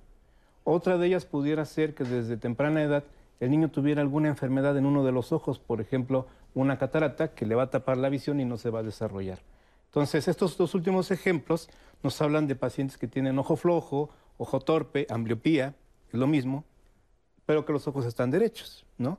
Hay algunas otras causas en las cuales los dos ojos no ven bien, por ejemplo, graduaciones muy altas, cuando no son corregidas a tiempo, ¿no? El problema es que en los niños, si un ojo está funcionando, un niño no te va a llegar a decir no veo con mi ojo derecho, porque no se está dando cuenta. Claro. ¿no? No sabe cómo es ver o no sabe cómo es ver bien. Muchas veces también los papás preguntan, es que cómo sé si mi hijo ve bien. Pues es que el niño nunca ha tenido una referencia de cómo ver bien. Entonces, por eso es importante que los llevemos sin que haya síntomas a revisión, porque a veces no, no se dan cuenta los niños de que necesitan. Pero en el caso del estrabismo, el padre sí se da cuenta El que hay un ojo sí. que no, es, que, Que que no están alineados los ojos. Se le va, por así ¿Es lo decirle. mismo que ojo vago? Que es Exacto. así Ojo como flojo ojo están vago. preguntando ojo sobre el torpe, ojo ojo vago. flojo, ojo ojo vago, ojo ambliopía. son sinónimos. Oh, ok. Ok. Y aquí lo que pasa es que los músculos oculares no están jalando adecuadamente. ¿o ¿Qué es lo que pasa? ¿Cuál es es la el causa? estrabismo. El estrabismo, la cor- o sea, la coordinación de los... Cada ojo tiene seis músculos que tiene que coordinar. Entonces son 12 músculos que tienen que coordinar para que trabajen los ojos al A mismo la vez, tiempo. al a la vez. unísono. Al unísono. Esto lo coordina el cerebro. Y entonces... A veces hay algunas alteraciones que hacen que el cerebro no pueda mantener la coordinación de estos 12 músculos y que tenga presente el niño estrabismo. Entonces no es un problema de músculos, es, un, problema, neurológico. neurológico. Es decir, la corteza cerebral ordena a cada ojo apuntar hacia el objeto de atención. Hay una línea imaginaria que se llama eje visual, que une mi ojo con el objeto de atención. Los dos ejes visuales deben de coincidir en el mismo objeto de atención. Si la corteza no hace eso, la imagen no se fusiona, no se convierte en la imagen izquierda y la derecha en una sola, que además, por tener pequeñas diferencias, hace que lo veamos en tercera dimensión, como las cosas son en realidad.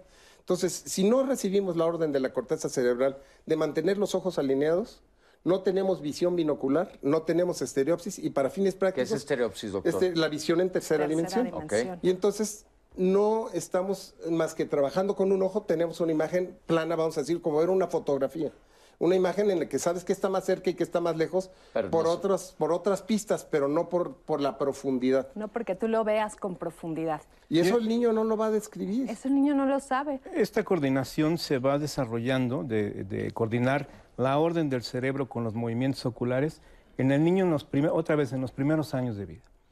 Eh, si no llega a coordinarse, ni en los primeros meses, si no llega a coordinarse, entonces se desarrolla un estrabismo y por ahí podríamos dar respuesta a alguna de las preguntas.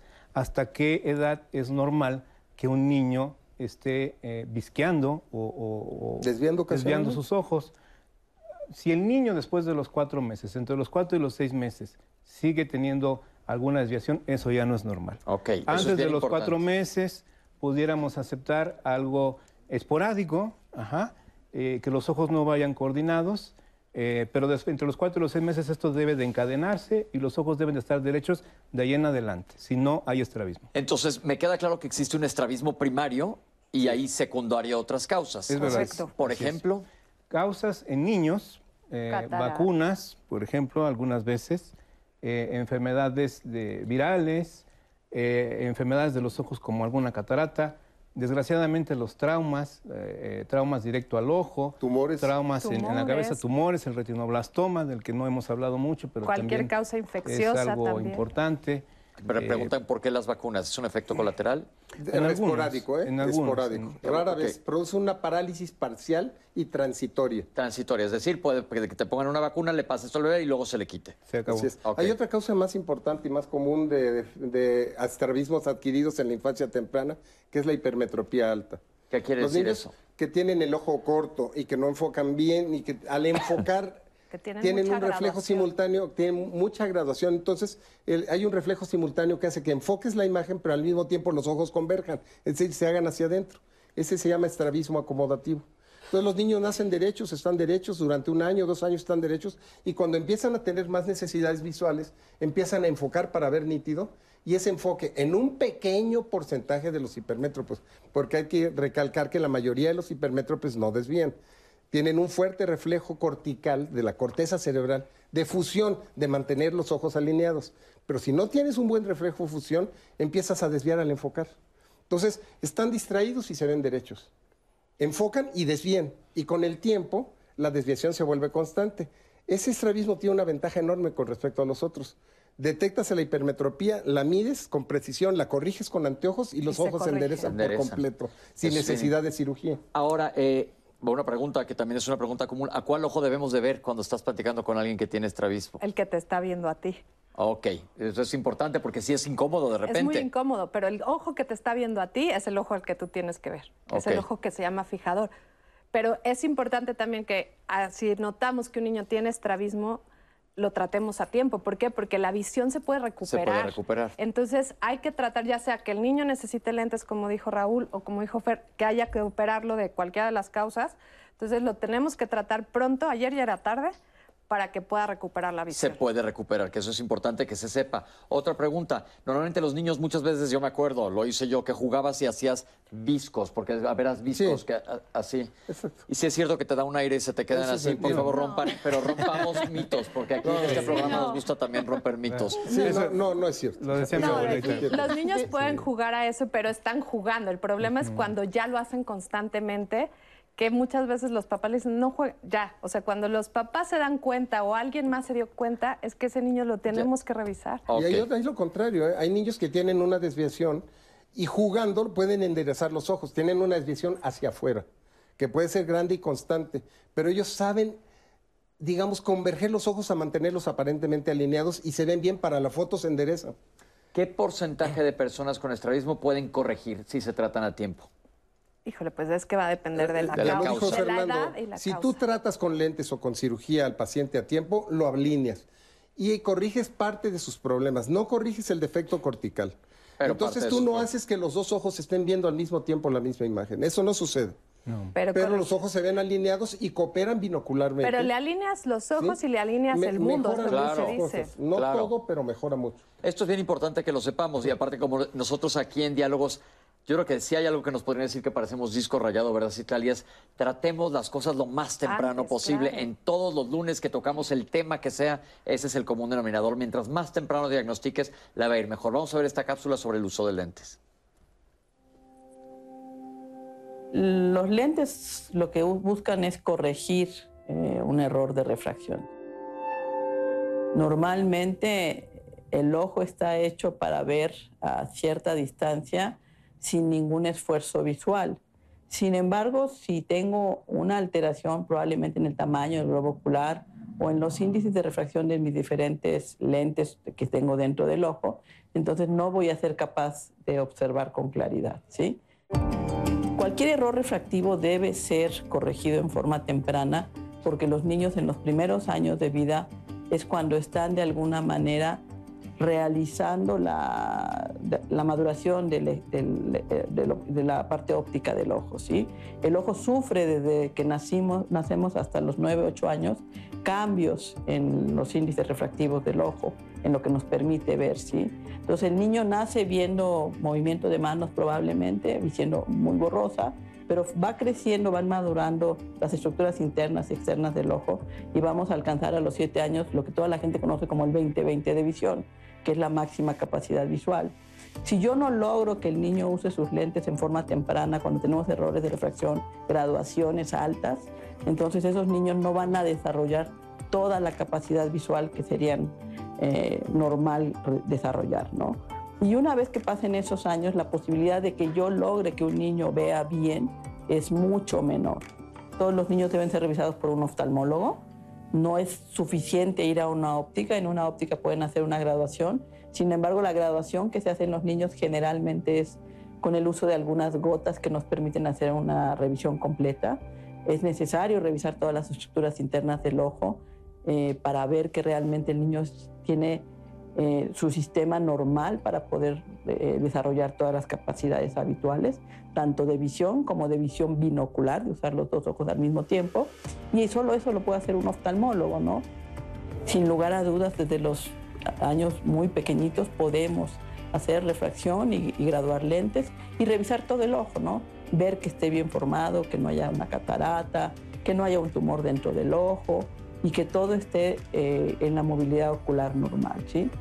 La edad ideal para llevar a un niño, hay, actualmente hay screening, perdón la palabra en inglés, eh, desde el año de edad, antes del año de edad estamos revisando a los niños y si hay prematurez o alguna alteración genética eh, que el niño tenga, se pueden revisar desde antes, ¿no? Entonces todo niño debe ser revisado en el primer año de vida y debe volverse a ser revisado a los tres años y al entrar a primaria, a los seis años por lo menos, ¿no? Eh, lo ideal son revisiones anuales, no se requiere siempre un oftalmólogo pediatra, puede ser un oftalmólogo general el que realice la revisión, ¿sí?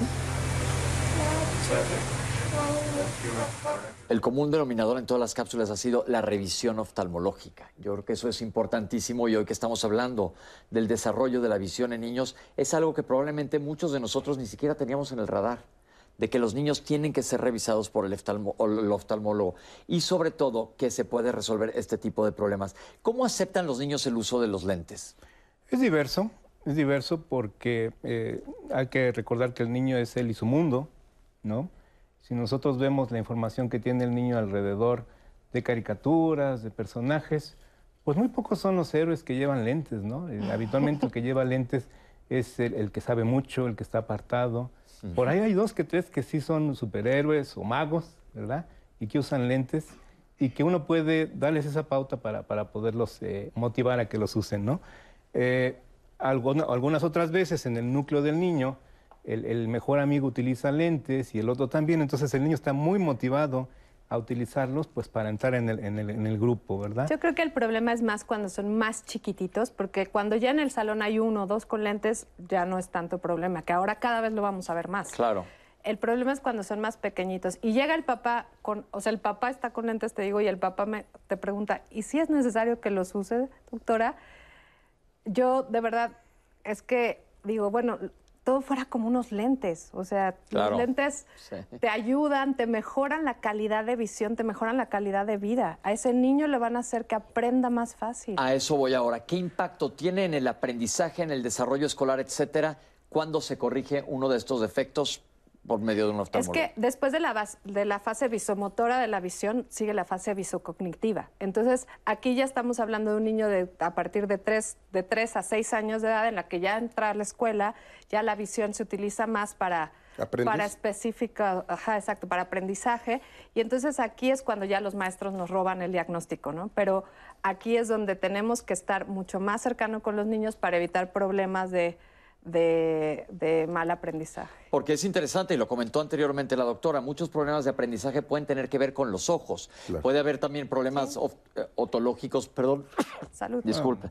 Si la échate unas preguntas en lo que se me ve el Sí, problemas que se relacionan con el oído, o problemas del lenguaje. Es que hay cinco veces más problemas visuales que auditivos, Y no estamos acostumbrados a verlo porque el niño no se queja de los problemas visuales. Entonces, es menester del, del papá llevarlo con el oftalmólogo para ver si está bien o no. No, y todo el mundo hemos visto estos videitos, ahora que todo el mundo tenemos acceso a pantallas, que este niño llore y llore y llore, que no sé, le quieren poner los lentes, se los ponen y le cambia el mundo en ese segundo, cuando les ponen el aparato es auditivo que no es magia, son lentes. Un niño que ve bien, o sea, que está bien corregido con su graduación correcta, es un niño que va a estar funcionando mejor. No, va a estar feliz. Claro. Y te haces funcional, o sea, esto de que, lo que yo comentaba en mi experiencia personal, es que era real, o sea, todo el tiempo tenía el, este, el sellito del periquito, o el, o ya sabes, el sellito del platica mucho y esto, pero como lo que podía hacer era platicar, pues platicaba y pues evidentemente no podía ver el pizarrón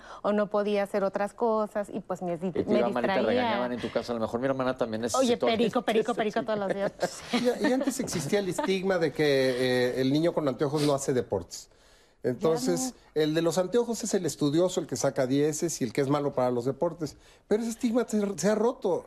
Gran cantidad de niños deportistas son extraordinariamente hábiles y buenos usando sus anteojos. O en un momento dado usan desde niños chicos Lente de eh, lentes de contacto y se puede hacer casi cualquier deporte con anteojos o con lentes de contacto. Es difícil encontrar un deporte en el que no puedas corregir visualmente al niño. Así que ese estigma ya se ha roto. Perfecto. Citlali, ¿qué nos dice la gente? Pues mira, por ejemplo, dice José Cecilio Cisneros, qué excelentes panelistas y profesionales. Yo nunca había visto este programa, pero me cautivó. Aquí lo esperamos toda la semana a, a- a José Cecilio. Y mira, tenemos aquí preguntas sobre los niños ciegos. Dice, ¿cómo se apoya el desarrollo psicomotor de un niño ciego? ¿Un niño ciego siempre será ciego? Betty On dice que su hija tuvo parálisis del nervio, del nervio ocular y tenía que ponerse, poner su carita de lado para poder ver bien. ¿Estas parálisis del nervio ocular tienen algún tratamiento? ¿Se resuelven? ¿O las personas quedan con secuelas? ¿Cuál es la guía que tienen que seguir estos pacientes? Nos llama Guillem Medina. eh, y nos, con- nos comenta, cuando nacemos en un hospital o clínica, nos aplican unas gotas oculares, pero en las localidades que no son de la ciudad, tengo entendido que no lo hacen. ¿Por qué? ¿Cuál es la diferencia? ¿Cuál es el contenido de estas gotas? ¿Y por qué nos ponen esas gotitas cuando nacemos? La pregunta de Guille. Y tengo otra Buena llamada más. ¿eh? Eh, so- de Eloína Nogales, Pepe, que dice que su hermana tiene una catarata. ¿A qué especialista debe acudir? Muchas preguntas en relación al queratocono que ya tienes por ahí. Y Sergio Daniel dice que, bueno, el sistema visual tiene un impacto mayor de un 70% para que las personas aprendan. Ok, perfecto. Recuerden que eh, todas sus preguntas van a ser contestadas en el próximo bloque. Nuestros especialistas están listos para hacerlo porque nos da mucho gusto recibir todos sus comentarios. Ustedes nos enriquecen el programa. Doctores, eh, en cuanto nada más para cerrar con el estrabismo, entonces, dependiendo de la causa, es factible que se corrija, pero volvemos a que es necesario que se busque porque ya lo comentó el doctor, existen una gran cantidad de causas. Otra cosa, mucho del desarrollo en la escuela puede tener que ver mucho más que con cualquier otra alteración auditiva o cognitiva que los ojos no están funcionando adecuadamente.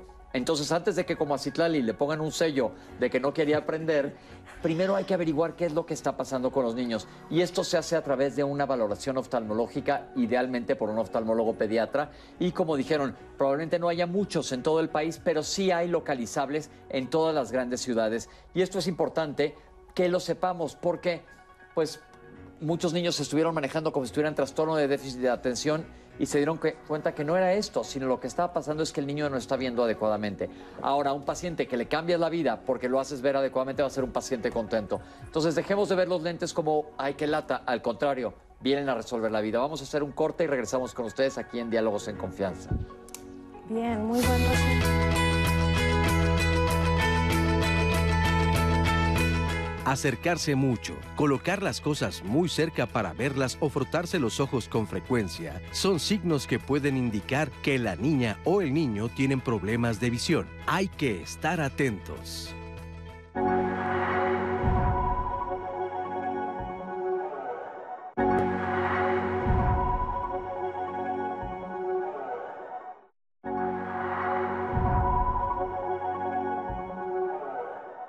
Los errores refractivos son miopía, hipermetropía, astigmatismo, que son las tres causas o las tres enfermedades por las que cualquier persona puede usar lentes. La miopía, que es eh, el defecto que mejor conoce la gente, al extremo que quien usa lentes dice que es miope, aunque tenga el defecto opuesto, otro. consiste en que el ojo es más grande de lo normal.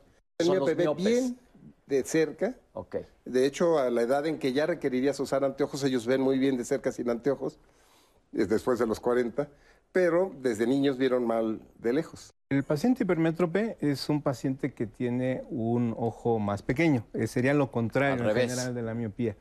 Sí, este ojo pequeño va a hacer que el enfoque suceda por detrás. de- del ojo, o sea, están desenfocados igual que la miopía. Entonces, es decir, van a ver muy bien de ser, al revés, van a ver muy bien de- de lejos. Sí, en general pueden ver bien de lejos ajá, y de cerca van a tener problemas. Muchas veces no son los padres los que se dan cuenta, sino que son los maestros los que perciben que el niño se tiene que acercar demasiado al pizarrón o simplemente no se acerca pero no toma notas, no, no, no entiende lo que se les está escribiendo en el pizarrón y, o se quejan de dolor de cabeza o entrecierran los ojos. Es un síntoma muy común. ¿Qué hay con esos niños que ven la televisión de cerquitita? Esos niños hay que revisarlos. Probablemente, o sea, cuando un niño no ve, los niños son listos. Entonces, cuando un niño no ve, se va a acercar o va a intentar acercarse a, a- a lo que quiere ver. Estamos viendo fatigas visuales en niños que no veíamos antes ¿Qué de la decir pandemia. fatiga visual? Son niños que llegan con estrabismo, con cansancio visual, con ojos rojos, secos, dolor de con, ojo- con dolor de cabeza, dolor en los ojos, por tanto estar pegados a una, Una pantalla. pantalla. Las pantallas tienen horarios, hay que ponerles horarios, una hora máximo continuo, descansar.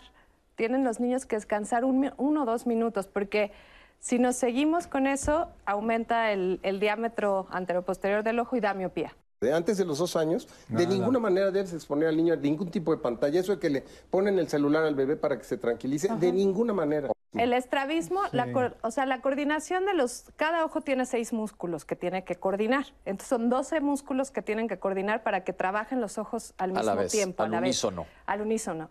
Esto lo coordina el cerebro. Y entonces, a veces hay algunas alteraciones que hacen que el cerebro no pueda mantener la coordinación de estos 12 músculos y que tenga presente el niño estrabismo. ¿Cuándo poner lentes a un niño? Cuando los necesite.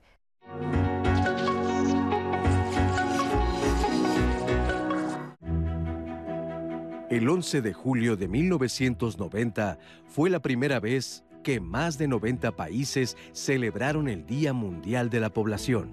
Desde entonces, el Fondo de Población de la ONU, organizaciones e instituciones, junto con los gobiernos y la sociedad civil, trabajan para aumentar la conciencia sobre las cuestiones que más impactan a la población, como su relación con el medio ambiente y el desarrollo social y económico. Según el Fondo de Población de las Naciones Unidas para este año 2022, se espera que la cifra de habitantes del mundo llegue a los 8 mil millones de personas. El gran aumento en el número de habitantes del planeta significa grandes retos y oportunidades, ya que afecta a la sostenibilidad, el urbanismo, el acceso a los servicios de salud y el empoderamiento de los jóvenes. Aunque hay avances en materia de salud, innovaciones tecnológicas y cambios que favorecen la igualdad de género, es necesario reconocer que el progreso no es universal y las desigualdades permanecen. Estos grandes retos requieren que se cumpla con los objetivos y metas contenidos en la Agenda 2030 para el Desarrollo Sostenible que también ha suscrito México que incluye compromisos como la eliminación de la pobreza, el combate al cambio climático, la educación, la igualdad de la mujer, la defensa del medio ambiente y el diseño de nuestras ciudades. Pues metas para, el, para dentro de, ya no son tantos años, son ocho años más, ojalá y verdaderamente se logre erradicar estos problemas que son problemas globales. Doctores, ¿listos para contestar preguntas? Me arranco porque tenemos hoy muchísimas. ¿Es cierto que una vez que abres las gotas para los ojos hay que tirarlas si no se usan? Es relativamente falso. Es una campaña mercadotécnica con el objeto de consumirlas con más asiduidad. Las gotas oftálmicas son carísimas, mucho más caras de lo que valen, creo yo. Antes no tenían ese costo y eran igual de eficaces. Y te dicen que a los 28 días debes de desecharla. A los 28 días te queda una cantidad muy pequeña y por supuesto que puedes terminar de usarlas No y antes nada. de comprar la que sigue. Mientras estén en, en un ambiente... Ok. eh, ¿Por qué usan bebés de un año? ¿Por qué usan lentes?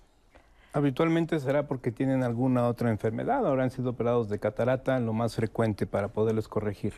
¿Por- ¿Se pueden utilizar lentes de contacto en niños? Sí, sin ningún problema, solamente hay que estar muy atentos y vigilarlos muy de cerca, que sea una buena higiene y una buena técnica para colocar y quitar. Existen lentes de contacto mensuales, que esos nos ayudan mucho en los niños, que se ponen ahora y te lo- o sea, se quedan un mes. Entonces, esos son los, los que nos ayudan. Pero en general preferimos cambio semanal, Ok. que es más higiénico. ¿Hay que tener cuidado con la exposición al sol y los ojos en niños? Sí, en el momento en el que uno va a exponer a sus hijos al sol, deberíamos de, de tener, cubrirlos con unos lentes para sol o con una gorra. Ok. ¿Tomar vitaminas en niños es bueno para los ojos? Las vitaminas se deben de tomar en la cantidad adecuada. La, la dieta normal de, de una persona contiene las vitaminas que se requieren. Los suplementos vitamínicos no mejoran la visión. Si alguien está tomando la cantidad de vitamina A que requiere, darle más vitamina A no le va a mejorar la visión. Es decir, con que tengan una dieta adecuada, no, necesario, no es necesario que compren vitaminas. Así son para, para desnutridos. Ok, mi hijo hace viscos, ¿es normal? Como Depende tiene? de la edad. Después de los seis meses no es normal. Ok, ¿qué causa la miopía? Es Eh, multifactorial. Eh, Decíamos que hay factores genéticos definitivamente y factores ambientales. El factor ambiental es falta de exposición a luz solar y trabajar demasiado de cerca, pantallas electrónicas. ¿Las tabletas y celulares dañan a los ojos? Ya lo sí, dijimos. definitivamente sí. Cero de uso en menores de dos años. ¿Sería recomendable utilizar pantallas sobre las pantallas de las tabletas y celulares? No sirve. No. Es mejor utilizar lentes con protección. Y el desuso, no abusar. Exacto, no abusar. Si usas lentes de niño, ¿los vas a utilizar para toda la vida? Hay defectos de graduación que mejoran con la edad, como la hipermetropía. Hay defectos que van empeorando, como la miopía. Y hay defectos que son estables, como el astigmatismo. Ok, aquí hubo dos preguntas seguidas muy parecidas.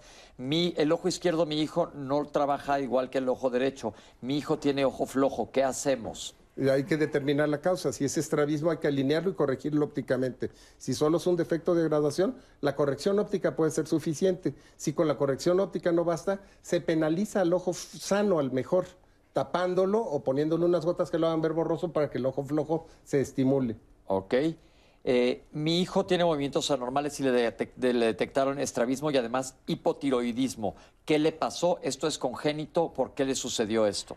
No, puede ser, o se puede ser que no haya relación y eh, aquí lo importante es que el estrabismo lo tenemos que, que trabajar desde el principio, determinar la causa, determinar la, el tratamiento oportunamente para que esos ojos vean correctamente. Y el hipotiroidismo sí puede ser congénito. Sí, sí puede ser congénito. Ok. ¿Usar lentes es igual a ser, tener una discapacidad? No, necesariamente definitivamente no. No. Ok. Antes los pizarrones eran verdes y ahora son blancos. ¿Esto causa daño a los ojos? No, lo, no, lo que estamos viendo es que las escuelas ahora se ayudan mucho más de dispositivos electrónicos, que esos sí causan daño en los ojos. Entonces también tenemos que limitar el uso de dispositivos electrónicos para escuelas. Yo fui miope desde los 12 años y ahora tengo 47 y me tengo que acercar mucho para leer. ¿Esto se hereda? ¿Qué debo de hacer? Es un miope muy alto. Una persona que se tiene que acercar mucho a las cosas para ver tiene una miopía de muy alta graduación y él siempre tuvo ese defecto muy alto y lo que tiene que hacer es su corrección óptica adecuada con anteojos o lentes de contacto. Ya está cerca de la edad en que va a desarrollar una catarata porque la miopía alta se acompaña de catarata temprana y cuando se opere le van a quitar la miopía con un lente intraocular bien graduado. Ok. ¿Por qué hay personas que utilizan lentes de fondo de botella? Pues porque su grado, o sea, mientras más alta la graduación requieres un lente más grueso para corregirlo. Sin embargo, ahora los lentes ya han avanzado mucho y las micas ya se pueden hacer mucho menos gruesas para poderlas adaptar a la que se necesite en cada paciente. O el lente de contacto. ¿Se recomienda la cirugía láser en los niños? No, no. después de los 18 años es la cirugía láser. Ok. ¿El reflejo de la luz en el agua daña los ojos? Deslumbra. Y bueno, eh, la luz solar tiene radiación ultravioleta y el exceso daña. Como la, como la luz que se refleja en la nieve puede causar daño tanto en la córnea como en la retina, pero sin exceso no hay problema. Los láseres que se utilizan en las discotecas y en dispositivos, me imagino como estos para anunciar, ¿pueden dañar los ojos? Potencialmente. Potencialmente sí. Ok. Si vuelven otra vez a aclarar la diferencia con un optometrista. Eh, oftalmólogo es un médico especialista en los ojos. El, op- el optometrista se encarga de la parte óptica de los ojos, La graduación. de la graduación. Ok. ¿La miopía y el astigmatismo se curan? Con, Con cirugía. lentes. O sea, es curar, eliminarlos con cirugía en adultos. Los lentes lo corrigen. Ok. ¿Cada cuánto se debe de graduar un lente? Normalmente en, en niños se espera un año porque es cuando uno piensa que van a venir los cambios importantes. Y aparte, El material con el que están hechos los lentes actualmente, después de un año, en un niño generalmente ya, ya necesita algún cambio Pero porque está rayado. Es importante también decir que cuando un niño ya no le sirve su gradación, generalmente o se los baja o los sube o ya no los quiere utilizar. Entonces, aunque no haya pasado el año de revisión, tenemos que llevarlos antes. Si hay rechazo. Si hay rechazo a sus lentes. Ok. Yo tengo migrañas con una aura, vi- perdón, aura visual. ¿Cómo se trata? El aura es, eh, se debe a un defecto del calibre de los vasos sanguíneos tra- transitorio en el ataque de migraña. Y es eh, la etapa previa, el- lo que decimos, el pródromo, a la, a la cefalea, al dolor de cabeza. Entonces, ¿cómo se trata con los medicamentos vasoactivos que van a, también a controlar el dolor? Ok. Eso es el neurólogo. El tratamiento que te dé tu neurólogo. A los 37 años me operaron con láser y quedé al 100%. Pues qué bueno. Felicidades. Ok. ¿Cuándo dejan de madurar los ojos? Nunca. Pues es que tenemos un periodo sensible de maduración que en el primer año de vida va, va a ser el más importante, pero aprendemos más o menos a ver hasta los 8 o 9 años de edad, aunque el cerebro tiene una plasticidad por siempre. Y después vienen procesos, Procesos adaptativos, en la tercera edad al deterioro. Los ojos inexorablemente se deterioran. Y te vas adaptando hasta que ya no es posible y requieres el tratamiento específico. Perfecto. ¿Qué es queratocono, doctores? Y si es común en niños. El queratocono es que el- la córnea, que es el lente, como dijimos, más externo del ojo, que debe de tener una forma de un, sem- de un domo, ¿no? de una pelota cortada a la mitad, en lugar de que sea en forma de domo, tiene un pico, ¿no? tiene un, un cono, cono. un volcán. ¿Y esto cómo volcán. afecta la vista? Esto da unos astigmatismos terroríficos, ¿no? Da unos astigmatismos muy altos, entonces el paciente ve mal, es difícil corregirlo porque su graduación cambia constantemente cada mes También dan o cada mucha seis miopía. meses, dan mucha miopía también. Y es difícil acomodarle un lente, por ejemplo, el tratamiento es un lente de contacto porque se detiene que, que la ectasia, o sea, detiene que, que la córnea se vaya modificando se en haga su menos forma. picuda, sí. Exacto, pero es difícil adaptarlo. En niños pequeños es, co- es- no es tan común. Generalmente hay un antecedente familiar, alguien en la familia tuvo esto Y al- y y empieza la a lo...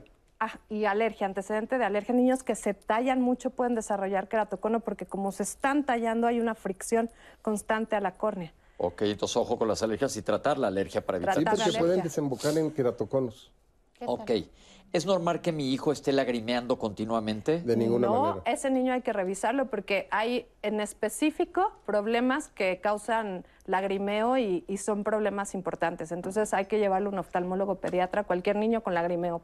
¿Hay que tener cuidado con los ojos de los niños prematuros? Sí, hay que tener un cuidado especial. eh, también se deben de revisar al mes, eh, mientras más prematuro, eh, es más importante la revisión, pero al mes de nacidos eh, se tiene que hacer una revisión especial eh, para poder detectar si existe o no una enfermedad que se llama retinopatía del prematuro. que es la causa en Latinoamérica número uno de ceguera, la retinopatía Infantil, del de prematuro. ceguera infantil. De ceguera infantil. Ok.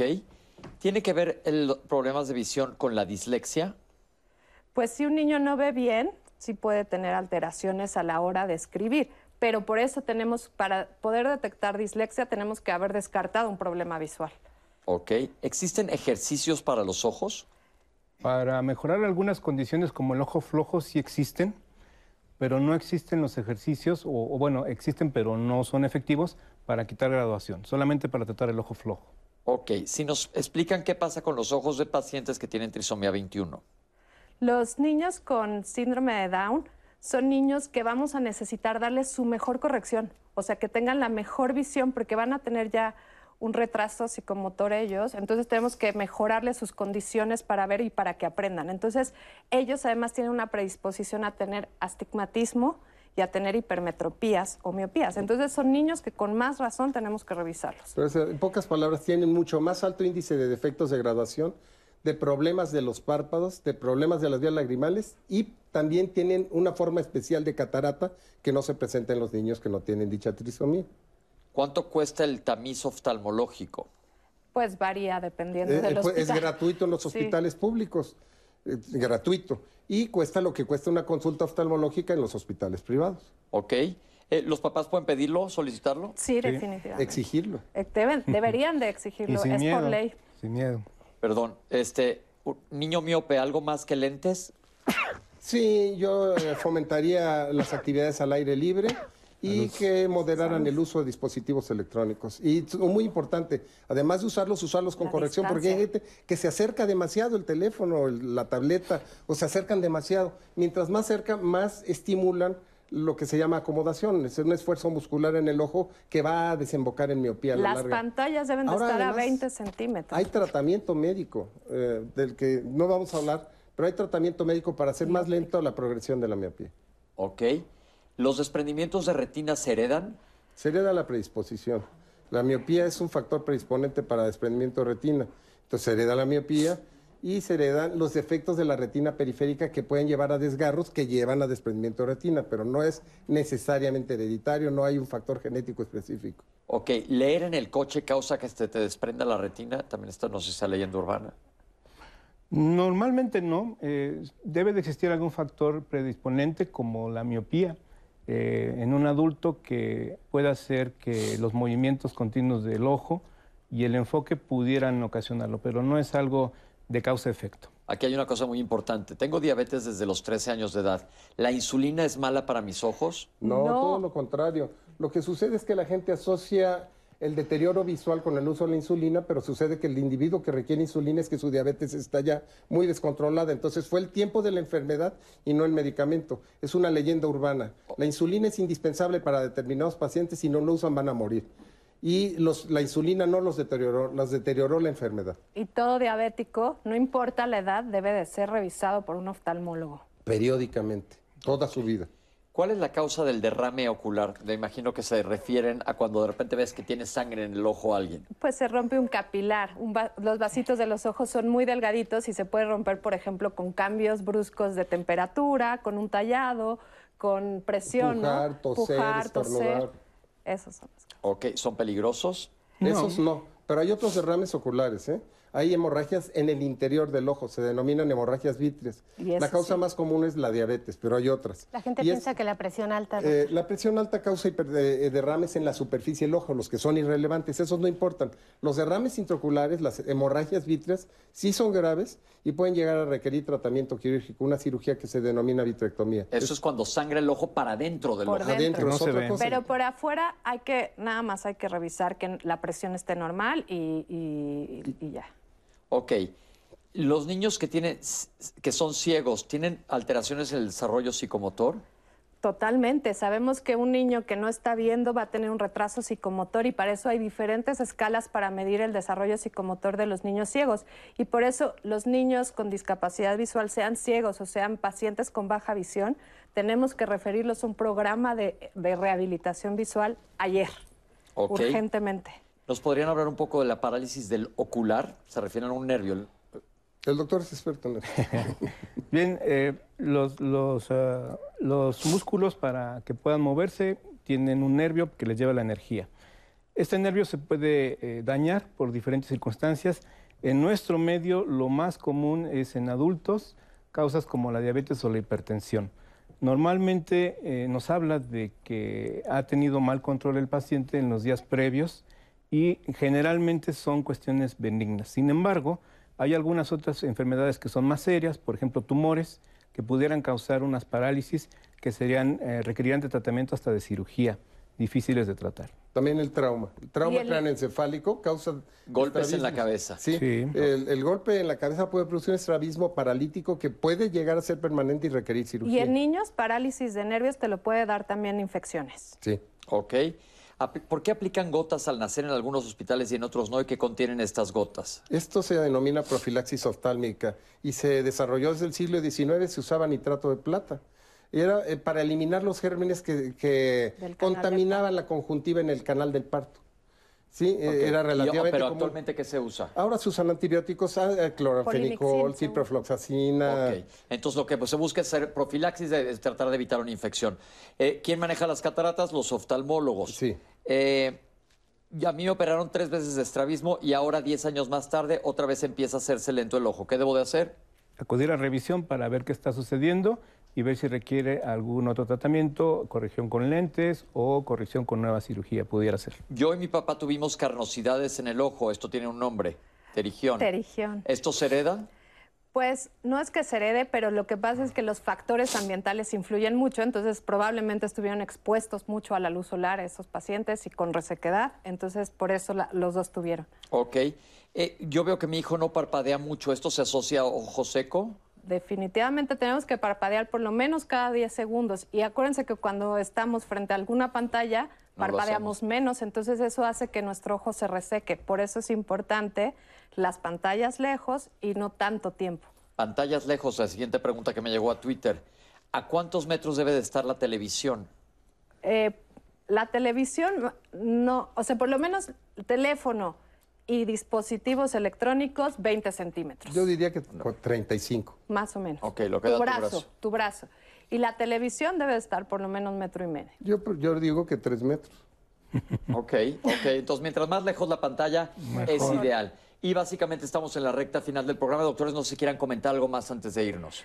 Pues yo quisiera agradecerte y, y recordar que los lentes hacen magia, de verdad. Si un niño necesita ver bien, podemos ayudarle con lentes. Los lentes le van a funcionar para, para su desarrollo psicomotor. Entonces, no tenerle miedo a, a llevarlo al oftalmólogo y a que lo corrijan. Perfecto. ¿Tú- ¿Tú Vi, no tienes un antes y un después, Citlali? Tengo un antes y un después, pero además de este programa tengo un super antes y un después porque hemos recibido muchas luces y hemos aprendido cantidad de información de la que tú sabes que como médicos en oftalmo es otro boleto. Es lo Así que decíamos, la pena si lo vemos. Entonces, esto ha sido muy interesante. Esperemos que les haya gustado mucho el programa, doctores. Gracias. Gracias por acompañarnos. invitación. Gracias, Gracias. gracias. Creo que se dieron muchas respuestas, sobre todo, como dice Citlali, inclusive a nosotros, siendo médicos, se nos dio mucha luz sobre este problema, que es un problema serio e importante que muchas veces no tomamos en cuenta. Y muchas cosas son situaciones cotidianas. Agradezco también a nuestros compañeros de lenguas de señas mexicanas que están con nosotros al pie del cañón todos los lunes,